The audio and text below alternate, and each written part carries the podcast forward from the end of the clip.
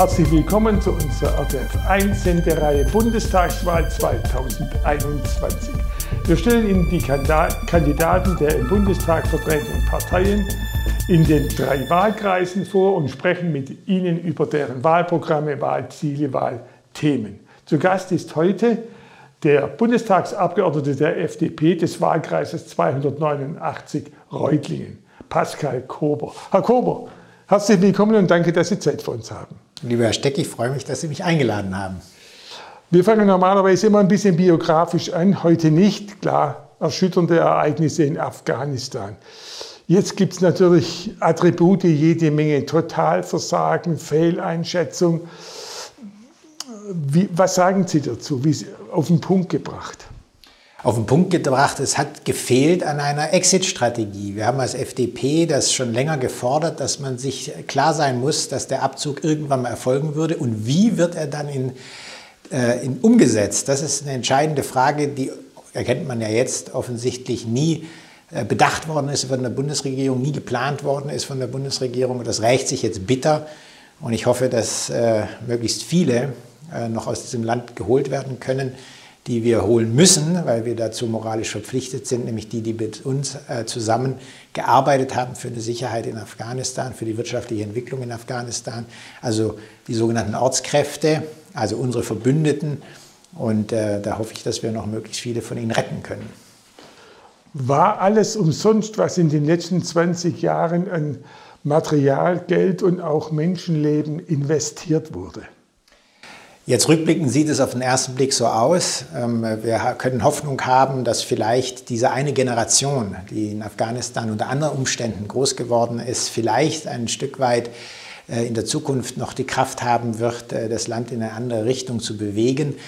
Aber ganz klar ist auch, ähm, wir haben ein Fenster geöffnet. Wir haben eine Tür geöffnet für ein anderes Afghanistan. Wir haben sie auch 20 Jahre lang offen gehalten dass es nicht gelungen ist, dass, dieses Land durch diese offene Tür gehen wollte, das ist bitter.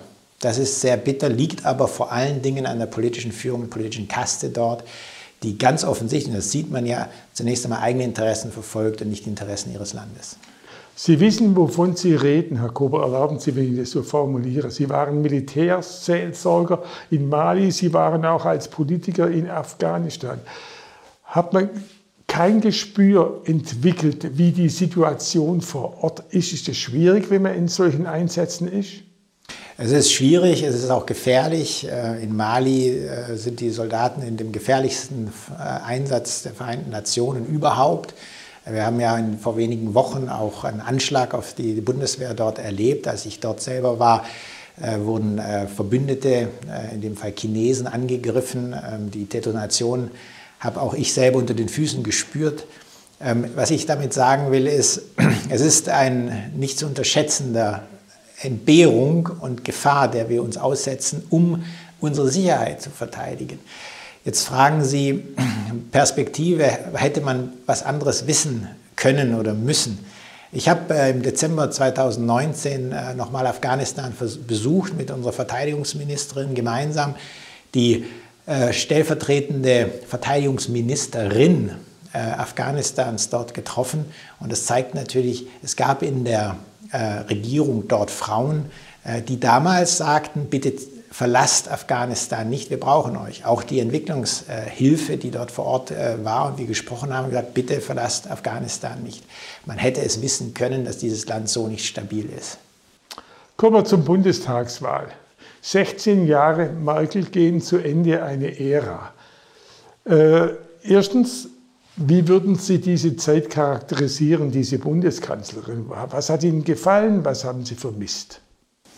Also im persönlichen Umgang ist sie unheimlich humorvoll und sympathisch. Das ist etwas, was ich wirklich hervorheben möchte.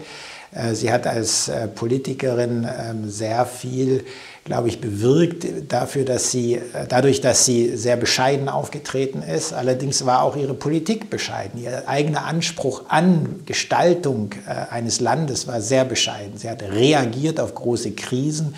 Es war die Finanzkrise, die Eurokrise, es war die Krise, äh, die nach dem, ähm, nach dem Tsunami in Japan äh, die Atomkraft ähm, sozusagen Politik umgekehrt hat und es war die Krise, als die Flüchtlinge kamen.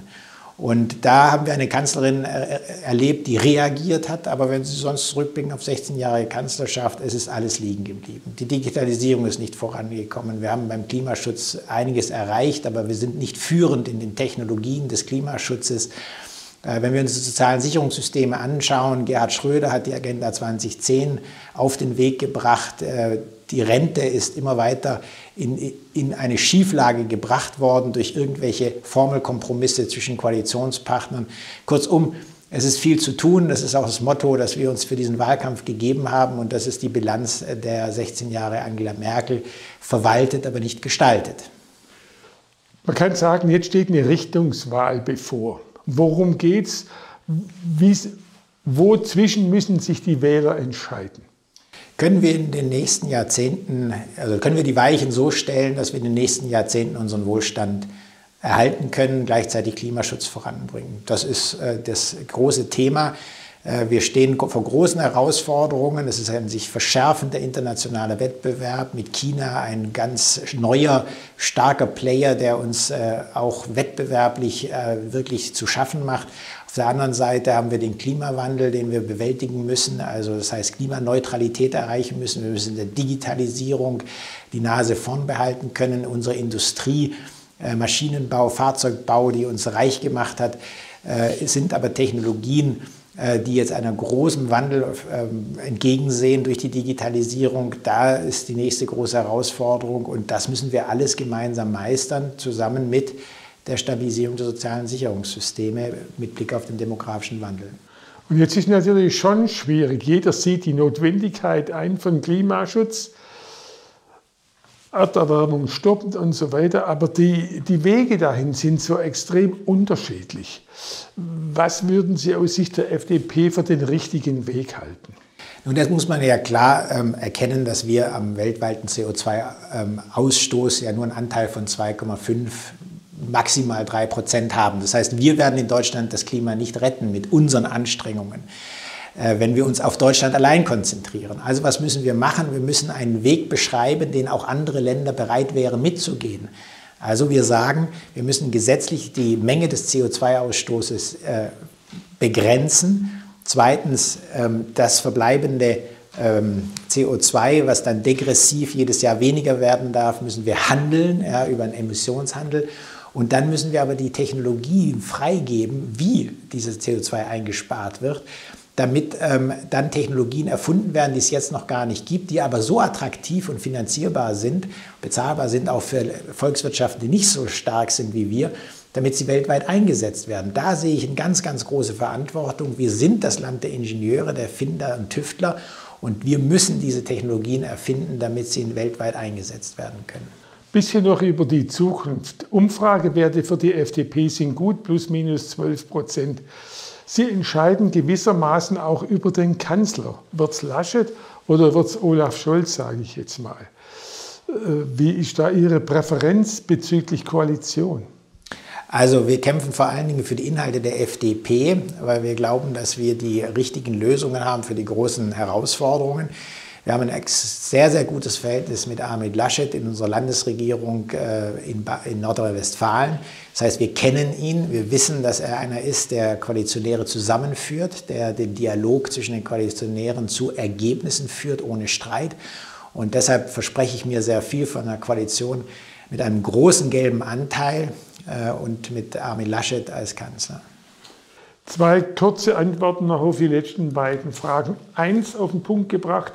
Was macht Ihnen Sorgen? Was lässt Sie optimistisch und zuversichtlich in die Zukunft unseres Landes blicken?